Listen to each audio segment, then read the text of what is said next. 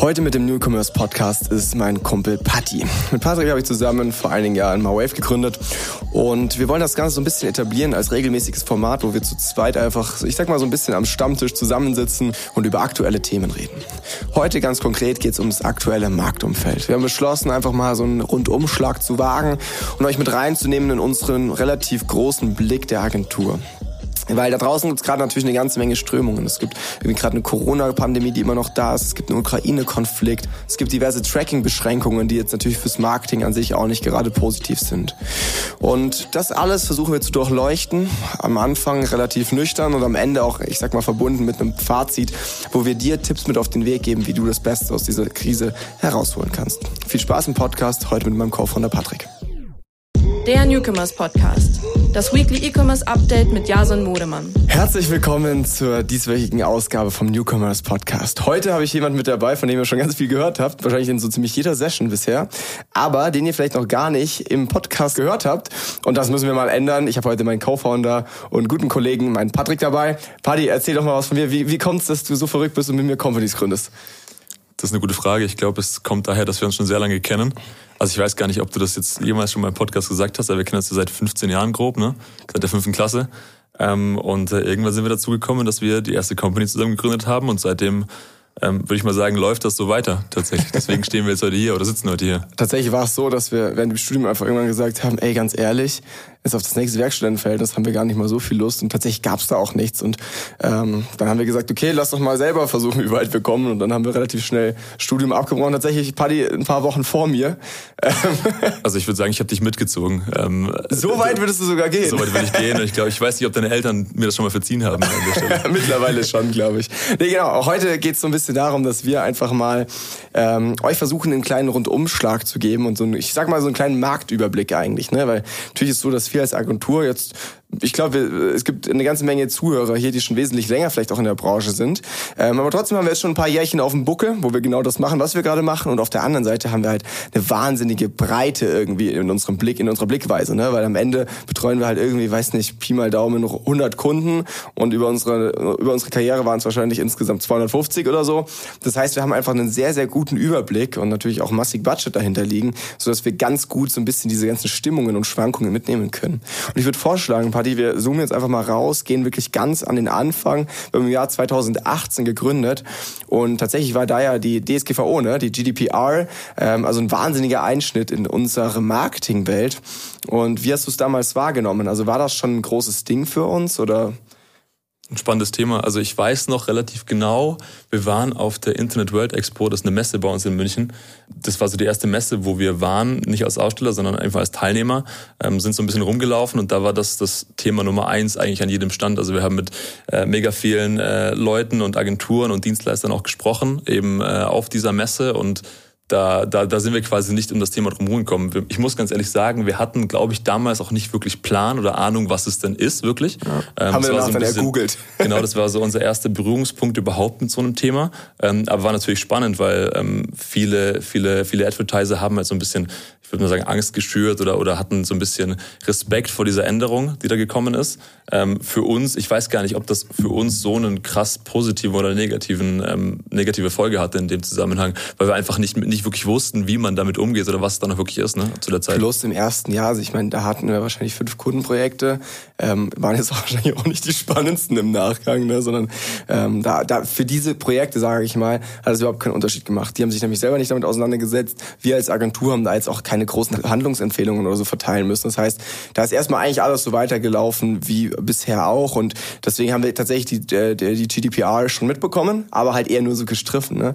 Interessanter wurde es dann zwei Jahre später und zwar März 2020. Wir haben das hier übrigens im Vorgang mal runtergeschrieben und total spannend, weil immer Anfang des Jahres, also irgendwann so zwischen März bis Juni, ist jedes Jahr eigentlich in unserer Geschichte irgendwas Hartes passiert, irgendein, irgendein Einschnitt oder irgendeine Änderung. Ähm, ich bin gespannt, was Anfang nächsten Jahres da auf uns zukommt. Aber jetzt erstmal ähm, haben wir die zweite Jahreshälfte vor uns. Auf jeden Fall wieder zurück zum Thema 2020. Corona, keine Frage, ist glaube ich an niemand vorbeigegangen. Ähm, und das war natürlich schon eine super spannende Sache plötzlich für uns, ne? weil da waren wir so definitiv im Business, da hatten wir die ersten Kunden, wo wir das gemerkt haben und ganz massiv haben wir es ja vor allem gemerkt in den CPMs, ne? die halt innerhalb von wenigen Monaten abgerauscht sind. Äh, die CPMs das ist der, der, der Cost per Mille, also der, der TKP, der Tausender Kontaktpreis, wie viel kostet es mich, 1000 Impressionen zu generieren. Und das ist natürlich für uns im Marketing eine ganz wesentliche Metrik und ich glaube, Patti, du hast da auch Zahlen mitgebracht, gell? Ja, also vielleicht um, um davor nochmal rauszuzoomen, also wenn, oder zur Corona-Zeit war es natürlich so, dass viele große Unternehmen auch irgendwie, ich sag mal, Respekt hatten, Angst hatten, äh, war eine Unsicherheit da. Das heißt, viele, viele Unternehmen haben ihre Budgets zurückgezogen oder runtergefahren. Ähm, und äh, dadurch, dass du bei Facebook ein Gebotssystem hast, quasi, also je mehr, mehr Advertiser mit mehr Budget im, im Spiel sind, desto teurer der CPM, also desto teurer deine Impressionen.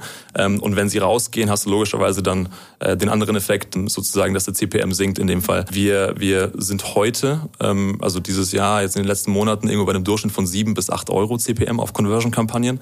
Ähm, während dieser Corona-Zeit. Da muss man vielleicht ganz kurz dazu sagen, das ist wirklich der komplette Durchschnitt. Ne? Also wir haben genau. Projekte, da sind wir bei 20 Euro, wir haben Projekte, da sind wir bei drei Euro. Ne? Das ist natürlich jetzt total abhängig von Industry und auch Budget, aber der Durchschnitt über alle unsere Projekte hinweg und dadurch ist der, glaube ich, schon auch relativ aussagekräftig für viele Industries, liegt bei sieben, acht Euro. Genau, also das ist irgendwie so ein Durchschnitt aus einem dreistelligen Millionenbetrag Adspend äh, pro Jahr, den wir da nehmen. Wie gesagt, wir waren bei sechs, sieben Euro, sowas in die Richtung. Jetzt die letzten Monate, jetzt gerade. Und während dieser Corona-Zeit, also im März und April äh, 2020, waren wir halt irgendwo bei zwei bis drei Euro.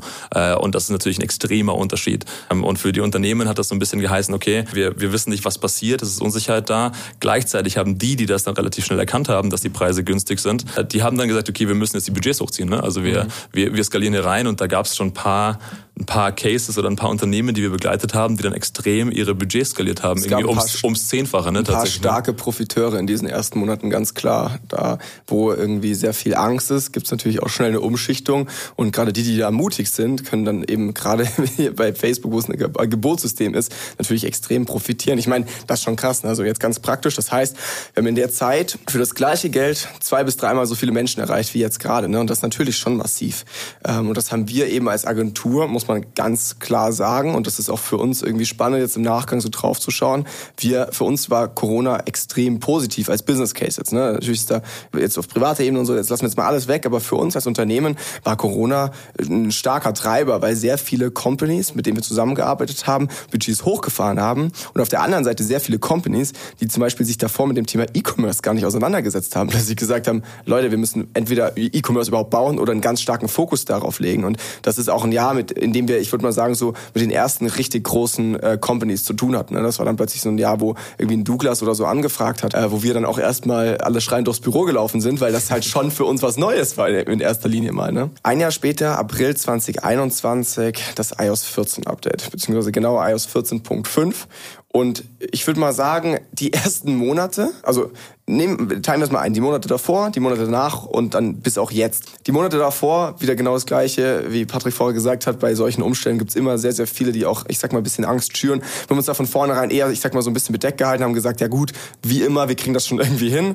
Dann kam das iOS 14 Update, irgendwie gab's, ich hatte so das Gefühl, ein sehr, sehr großes Durchatmen in der ganzen Szene, weil viele wussten ja, oder keiner wusste genau, was passiert. Ne? Aber die ersten Monate hat es erstmal so ausgesehen, dass eigentlich alles weitergeht wie bisher. Tatsächlich wussten auch viele, viele Meta-Mitarbeiter auch nicht, was da abgeht, bis es dann tatsächlich umgesetzt war. Das fand ich auch spannend. Es kam ja auch viel von Apple und äh, Facebook wusste ja. bis kurz vor Go Live teilweise nicht genau, was jetzt passiert. Genau, und dann eben am Ende war es so, dass wir schon gesagt haben, hey, so nachdem das Update ausgerollt wurde, die ersten zwei, drei Monate, klar hatten wir dann irgendwie die ersten irgendwie Zahlen, wie viele Leute da sich dann auch diesen Opt-in nicht mal tätigen und so weiter. Aber ich sage es mal jetzt wirklich aufs operative Business betrachtet, waren die Unterschiede nicht so dramatisch, wie, wie viele davor irgendwie prognostiziert haben. Und so richtig reingehauen hat es dann wahrscheinlich ein paar Monate später erst. Ich würde mal sagen so August, September, da haben wir dann schon gemerkt, ach du Scheiße, jetzt passiert aber was. Ne? Und das ist wirklich, da hatten wir einen sehr, sehr massiven Datenverlust auch bei vielen Projekten. Ja, und also während wir uns schon früher viel auf die Facebook-Zahlen verlassen haben, die, die wir im Ads Manager sozusagen gesehen haben, äh, war es dann so ein bisschen so, dass sie natürlich weggebrochen sind. Also Datengrundlage fällt weg äh, und das bedeutet dann, die Zahlen, die du im Ads Manager gesehen hast, ab diesem Zeitpunkt waren dann nicht mehr wirklich aussagekräftig oder waren nicht mehr irgendwie für uns zu benutzen, mehr oder weniger. Und äh, das hat uns dann so ein bisschen dazu gebracht, dass wir uns einfach noch mehr, ähm, ich sag mal, auf verschiedene ähm, Bewertungstools oder verschiedene Attributionsmodelle auch so ein bisschen einstellen mussten. Also haben wir davor schon, ähm, aber seit dem iOS-Update und seit dieser Datenverlust ähm, auch irgendwo da war im Ads Manager oder generell bei Facebook, war das halt so, dass wir uns viel, viel tiefer mit dem einzelnen Projekt nochmal auseinandersetzen mussten als vorher. Das heißt, ich will mal sagen, am Anfang war es ein bisschen schwierig, weil du natürlich viel, viel Angst und so weiter geschürt hast. Im Verlauf hast du dann gemerkt, dass die, dass die Zahlen wegbrechen und irgendwann hast du dann, sag ich mal, gelernt, damit umzugehen. Ne? Also mhm. es war dann so, dass wir gesagt haben, okay, das ist jetzt so, wir müssen uns damit irgendwie abfinden oder müssen damit klarkommen. Und äh, wenn man es jetzt rückwirkend betrachtet, würde ich diese Entwicklung auch jetzt weder positiv oder negativ sehen, sondern eher so, dass wir sagen, okay, das war die Entwicklung und wir haben sehr gut gelernt, sag ich mal, damit umzugehen ja. oder damit zu das arbeiten. Es war ne? einfach ne? eine Veränderung ne? genau. und genau, manche haben, sind daran auch ein bisschen gescheitert, habe ich das Gefühl.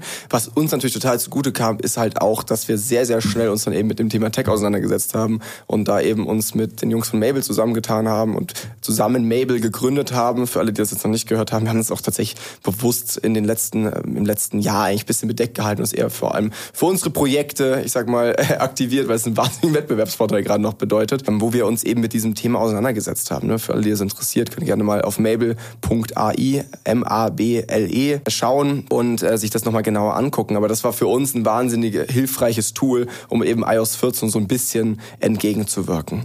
Aber jetzt auch da im Nachgang würde ich sagen, wir hatten wahrscheinlich die ein oder anderen Projekte, die auch da wieder davon profitiert haben, dass viele große Companies das erstmal wieder total übertrieben haben haben, Budgets gefreezed haben teilweise und auch da sich die Auktion ja irgendwie auch ein bisschen entspannt hatte. Ne? So, und jetzt zoomen wir auf jetzt. Wir sind jetzt Anfang Mitte 2022 und ich versuche mal so ein bisschen ein Wrap-up zu geben, wo wir gerade sind, weil das es sind ja spannend, doch ja. wilde Zeiten. Ne? Also wir haben da auf der einen Seite einen Ukraine-Konflikt, der immer noch tobt, der jetzt vielleicht für viele so ein bisschen in Vergessenheit geraten ist, aber der ist ja noch aktiv. Ne? Es, es sterben immer noch Leute und das ist ein schreckliches Thema und äh, das führt natürlich schon auch dazu, dass, dass die Menschen Ähm, einfach anders konsumieren. Auf der anderen Seite ist auch Corona noch da, ganz klar. Man weiß nicht genau, was jetzt nächsten Winter passiert, weiß nicht, ob wann wieder die nächste Variante kommt und auch da ist das alles ein bisschen so eine angespannte Situation, die den Konsumenten von heute dazu treiben, dass die Kaufkraft jetzt nicht wirklich auf dem Höhepunkt ist. So, das ist die eine Seite, das ist der Konsument und das sind die, äh, die, die Themen, die auf den Konsumenten einprallen, die dazu führen, dass die Kaufkraft gerade relativ gering ist.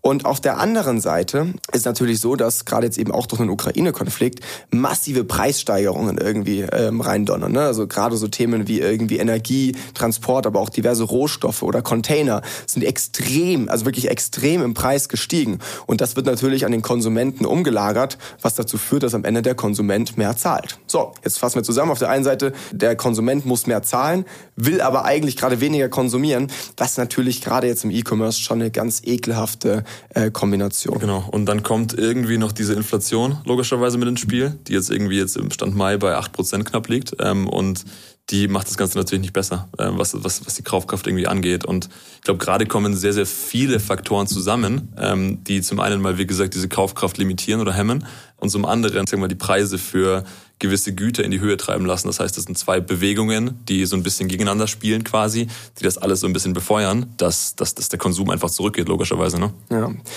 Und das Ganze sieht man jetzt ja auch so ein bisschen an den Finanzmärkten, die das Ganze vielleicht so ein bisschen zusammenfassen. Wir haben da mal zwei äh, Themen noch mitgebracht. Das eine ist, äh, so, ich glaube, so eine Studie von Sequoia, habe ich so ein PDF von irgendwem zugespielt bekommen. Die, das ist ja ein sehr großer Fonds und die äh, prognostizieren, dass dieses Jahr der drittgrößte Finanzcrash in den letzten 20 Jahren, ich glaube, das nach 2001 und 2008 oder so, stattfindet. Und auf der anderen Seite ist ja auch so, dass äh, die großen Hedgefonds aus Amerika gerade irgendwie den DAX shorten und halt darauf setzen, dass die Kurse fallen in Europa. Europa. Ne? Das sind halt schon, das ist schon massiv, was da gerade auf uns zukommt. Ne? Das befeuert die Entwicklung halt nochmal. Ne? Also das ist halt auch nochmal äh, irgendwie, äh, ich sag mal hier, äh, Öl ins Feuer gießen, ne? logischerweise. Ja. Und damit der Podcast nicht zu deprimierend hier wirkt, müssen wir uns jetzt mal anschauen, was genau das für uns im E-Commerce bedeutet. Weil wie ihr schon gesehen habt, äh, wir haben jetzt schon so ein paar Krisen oder Themen hinter uns und haben die eigentlich immer ganz gut irgendwie manövrieren können. Und am Ende dieses Podcasts wollen wir einfach so ein Fazit ziehen und auch Tipps geben, wie wir jetzt damit umgehen und wie wir das Beste aus der Situation machen. Weil da müssen wir uns nichts vormachen, das sind jetzt nicht die besten Grundvoraussetzungen für E-Commerce. Aber was konkret bedeutet das dann? Wir merken es jetzt gerade bei uns natürlich im Kundenportfolio. Wir haben teilweise die ersten Insolvenzen oder so, ähm, hören das auch aus, aus anderen Regionen der, des Marktes. Ähm, natürlich sind es vor allem die ganzen Unternehmen, die halt irgendwie Venture Cases sind, die Investoren finanziert sind, wo jetzt die Anschlussfinanzierungen wegfallen, wo halt wirklich Unternehmen hops gehen, ganz hart. Ne? Auf der anderen Seite sind eben die Themen, die wir gerade gesagt haben, die wirklich den Konsumenten stark belasten, problematisch für unsere Kundenakquisition. Ne? Das heißt, noch dazu, zu dem, was wir gerade gesagt haben, steigen die Marketing-Budgets ja auch. Ne? Das heißt, der, auf der einen Seite hat das Unternehmen schlechtere Margen, noch dazu kommt, dass du mehr Geld fürs Marketing tendenziell ausgeben musst. Und das ist natürlich schon sehr, sehr dramatisch irgendwie für E-Commerce. Man muss dazu sagen, also zum ersten Punkt nochmal, dass die Investoren ihre, ihre Gelder so ein bisschen zurückhalten. Das sehen wir so ein bisschen im Markt gerade, dass viele VCs oder viele Private Equity Fonds und so weiter ähm, so ein bisschen die Situation abwarten. Ne? Die wissen nicht, was kommt oder Voll.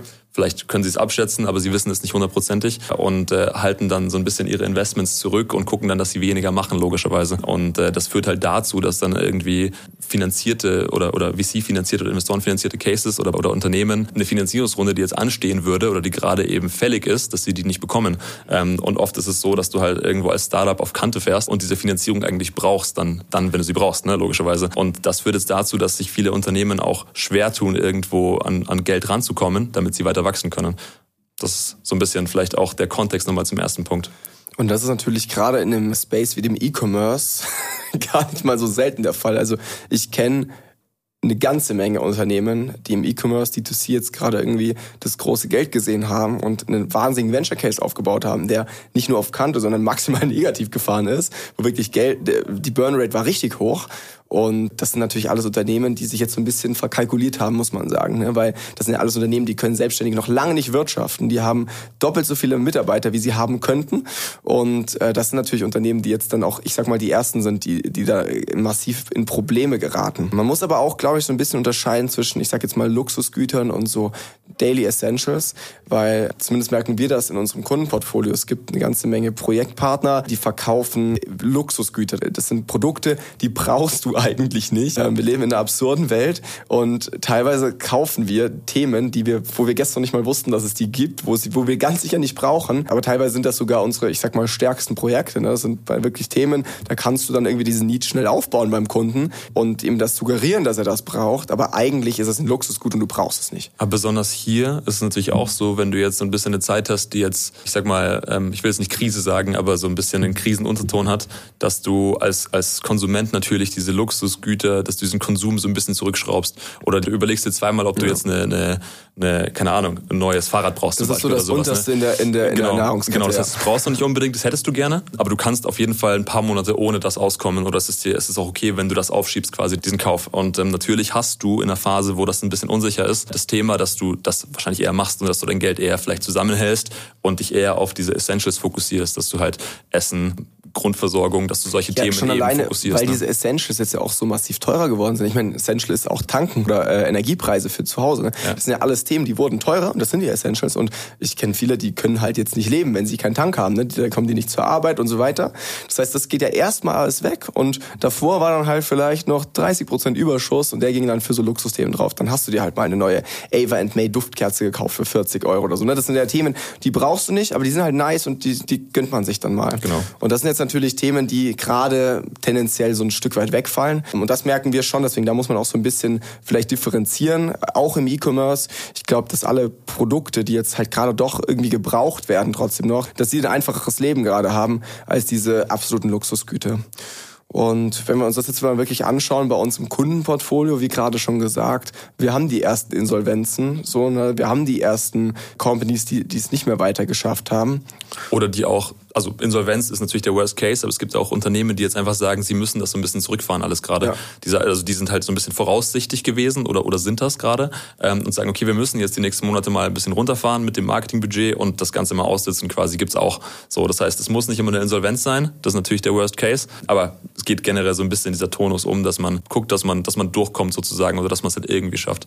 Ja, allgemein haben wir jetzt ja schon so ein bisschen auch zwei Lager, die sich bilden, ne? weil auf der einen Seite ist jetzt gerade wieder so eine Phase, wie nicht ganz vergleichbar mit Anfang Corona, das war ein sehr, sehr spezieller Fall, aber es ist gerade wieder so ein Moment, wo die CPMs gesunken sind, wo viele aus der Auktion rausgehen, weil sich eben diese zwei Lager teilen. Die einen sind die, die jetzt halt ganz klar sagen, okay, wir sind super vorsichtig, super konservativ, wir gehen raus, wir warten erstmal ab und das ist gerade die großen äh, Budgets, das sind tendenziell eher diese, das ist eher diese Kategorie, ne? die eben jetzt total darauf achten, extrem effizient geringeres Budget auszugeben. Und auf der anderen Seite gibt es dann das Lager, das sagt, oh, Moment mal, die CPMs sind gesunken, dann lass doch jetzt erst recht loslegen. Ne? Und natürlich muss man das jetzt auch wieder vereinen mit seinem Business Case, gerade wenn du jetzt so ein absolutes Luxusgut hast, das du verkaufst, ist vielleicht nicht der beste Moment, ähm, aber auf der anderen Seite, äh, gerade wenn, wenn, wenn du jetzt merkst, hey, die Marketingkosten, die, die lassen sich noch gut verargumentieren, ist jetzt eigentlich eine sehr, sehr gute Grundvoraussetzung geschaffen, um weiter skalieren zu können. Ja, und also ich glaube, um, um auf den Case nochmal zurückzugehen, also diese Kunden äh, Agenturbeziehung, wie wir es ja jetzt gerade auch haben. Da geht es einfach so ein bisschen darum, dass man in so einer Phase nochmal enger zusammenarbeitet, dass du wirklich drauf guckst, dass sich die beiden Parteien aufeinander verlassen können, so ein bisschen. Ne? Dass, dass man auch, ähm, wie gesagt, also auch tief im Projekt ist, dass man das Budget möglichst effizient irgendwo aufwendet, dass man die Maßnahmen eben fährt, die auch Sinn machen und die auch irgendwo letztendlich im Performance-Marketing auch Umsatz liefern sozusagen. Ne? Dass man sich auch transparent updatet, wie es gerade steht ums Unternehmen. Ne? Also wir haben jetzt tatsächlich so über Nacht irgendwie ein paar Fälle gehabt, wo dann es plötzlich hieß, okay, wir müssen jetzt Budget komplett rausnehmen, wo wir uns natürlich gewünscht hätten, hey, äh, lass doch da frühzeitig miteinander sprechen und dann das eben auch auf einem Level halten, wo es eben auch langfristig ist und nachhaltig. Ich würde sagen, kommen wir so ein bisschen zum Fazit. Also wir als Agentur, habe ich ja vorher schon gesagt, wir haben da eine ganz gute Möglichkeit eigentlich in den, in den, letzten Jahren immer gesehen, um halt auch, ich sag mal, an Marktanteile zu kommen. Natürlich ist es so, dass in jeder Krise, egal ob die jetzt von extern kommt, ob es der Finanzmarkt ist, whatever, in jeder Krise machen sich Marktanteile frei und es gibt so eine kleine Umschichtung. Und da haben wir schon gemerkt, dass jetzt gerade zum Beispiel während dem Corona, wo eben andere große Mediabuden ihren Mandanten geraten haben, vielleicht eher so ein bisschen aus diesen riskanteren Kanälen rauszugehen, den jüngeren. Wie gesagt, okay, und jetzt gehen wir da rein und jetzt sind die CPMs gut und wir sind da sehr schnell und agil gewesen und konnten das so total gut für uns nutzen.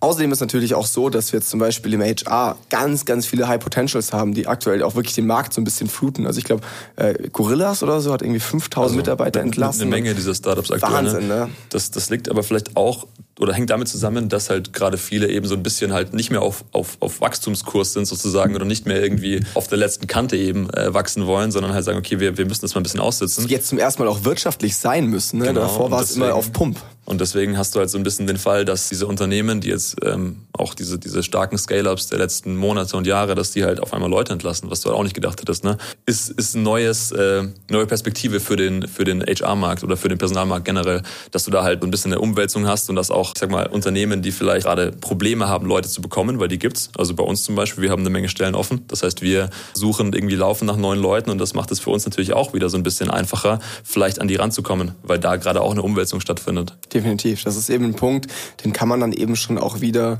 positiv sehen als Unternehmen. Ne? Natürlich auch hier wieder, das muss man, man verallgemeinern jetzt hier viel. Ne? Klar, jetzt eine Entlassung ist erstmal nichts Positives, sondern gerade für die, für die Person ist das teilweise dramatisch. Aber natürlich für dich als Unternehmen entstehen hier neue Chancen.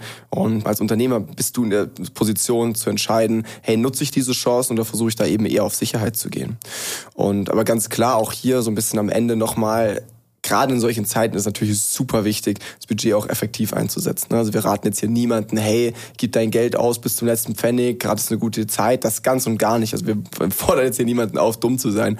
Ähm, es geht uns eher darum, dass man gerade in diesen Krisenzeiten oder in Zeiten, wo es vielleicht nicht alles so super einfach läuft und ganz ehrlich, wir haben gerade wenige Projekte, wo man jetzt sagen würde, ey, das ist die rosigste Zeit, ne? sondern im E-Commerce ist es gerade ein bisschen schwerer, das muss man so sagen, durch die Bank und ich glaube, dass es da eben total wichtig wichtig ist, gerade in diesen Zeiten, ist nicht sich zurückzuziehen, in den Keller zu gehen und zu weinen, sondern echt zu überlegen, okay, und wo sind meine Chancen? Und ich glaube, dann hat jede dieser Krise eben auch das Potenzial zu neuen Chancen. Also ich glaube, wichtig nochmal, um, um da nochmal komplett das zusammenzufassen. Ich glaube, es ist super wichtig, dass du als Unternehmen anpassungsfähig bist. Dass du dich quasi jetzt nicht mit Corona und mit iOS und mit den ganzen Themen, die jetzt irgendwie stattgefunden haben, dass du dich nicht im Keller verkriechst und dann sagst, okay, das ist alles blöd, sondern dass du lernst, damit umzugehen, weil du kannst es nicht ändern. Also das, das findet statt. So eine iOS-Umstellung findet statt und du kannst es als Einzelperson nicht ändern. So, das, außer du bist Apple selbst sozusagen. Ne? Und was, was keinen Sinn macht, ist, dass du jetzt irgendwie dem negativ gegenüber eingestellt bist und sagst, du kannst nichts machen oder du kannst, du findest es alles blöd oder, oder whatever, sondern du musst hergehen und damit einfach klarkommen. Du musst lernen, damit umzugehen. Ähm, und ich glaube, die, die das am besten meistern, die das am besten irgendwie hinbekommen, die kriegen das dann auch hin, eben durch so eine Phase durchzukommen. Deswegen hier nochmal zusammenfassend ähm, würde ich sagen, das Thema Anpassungsfähigkeit ist extrem wichtig in dem Fall. 100 Prozent. Ich finde das ein gutes Schlusswort. Paddy, vielen Dank dir. Wie war es für dich? Erster Podcast heute, oder? Erster Podcast. Ich glaube, es war mein erster Podcast überhaupt tatsächlich. Deswegen, Hast dich verdammt ähm, gut geschlagen. Hat sehr viel Spaß glaub, äh, Sind halt auch ein eingespieltes Team, ne? Das ist nochmal was anderes. Genau, für die erste Runde war es okay. Mal gucken, was noch kommt. Ich fand's sehr geil. Ihr könnt auch gerne mal uns, äh, wir haben eine neue Podcast-Seite, ihr könnt da gerne mal auch einen Kommentar hinterlassen, wie ihr die Folge heute fandet, weil natürlich Patrick ist für mich relativ einfach auf Abruf. Wir haben uns jetzt eh schon vorgenommen, dass wir regelmäßig so ein Format hier machen, wo wir, in dem Fall war es jetzt mal so ein bisschen der Marktumblick, vielleicht wird das dann irgendwann mal auch ein bisschen stärker auf ein Kundenprojekt oder whatever. Ich glaube, da haben wir eine ganze Menge Möglichkeiten. Aber gebt ja gerne mal Feedback, wie ihr das findet, wenn wir eben auch Leute aus dem Team mit hier in den Podcast nehmen, weil langsam wird es ja auch ein bisschen monoton, immer nur ich muss ja auch nicht sein, gell? Genau. Paddy, vielen, vielen Dank dir. Danke, dass du heute dabei warst. Fand's super spannend und ich bin gespannt auch aufs Feedback aus der Community, weil am Ende sind, haben wir jetzt auch nur eine begrenzte Sichtweise. Bin gespannt, wie ihr auch damit umgeht. Also auch da gerne Kommentare hinterlassen, dass wir echt auch versuchen, als Community zusammen zu überlegen, was sind Möglichkeiten und Chancen, wie wir die ganze Situation ins Positive wenden können. Paddy, danke dir. Top. Ciao, ciao. Der Newcomers Podcast. Das Weekly E-Commerce Update mit Jason Modemann. Jeden Mittwoch. Überall, wo es Podcasts gibt.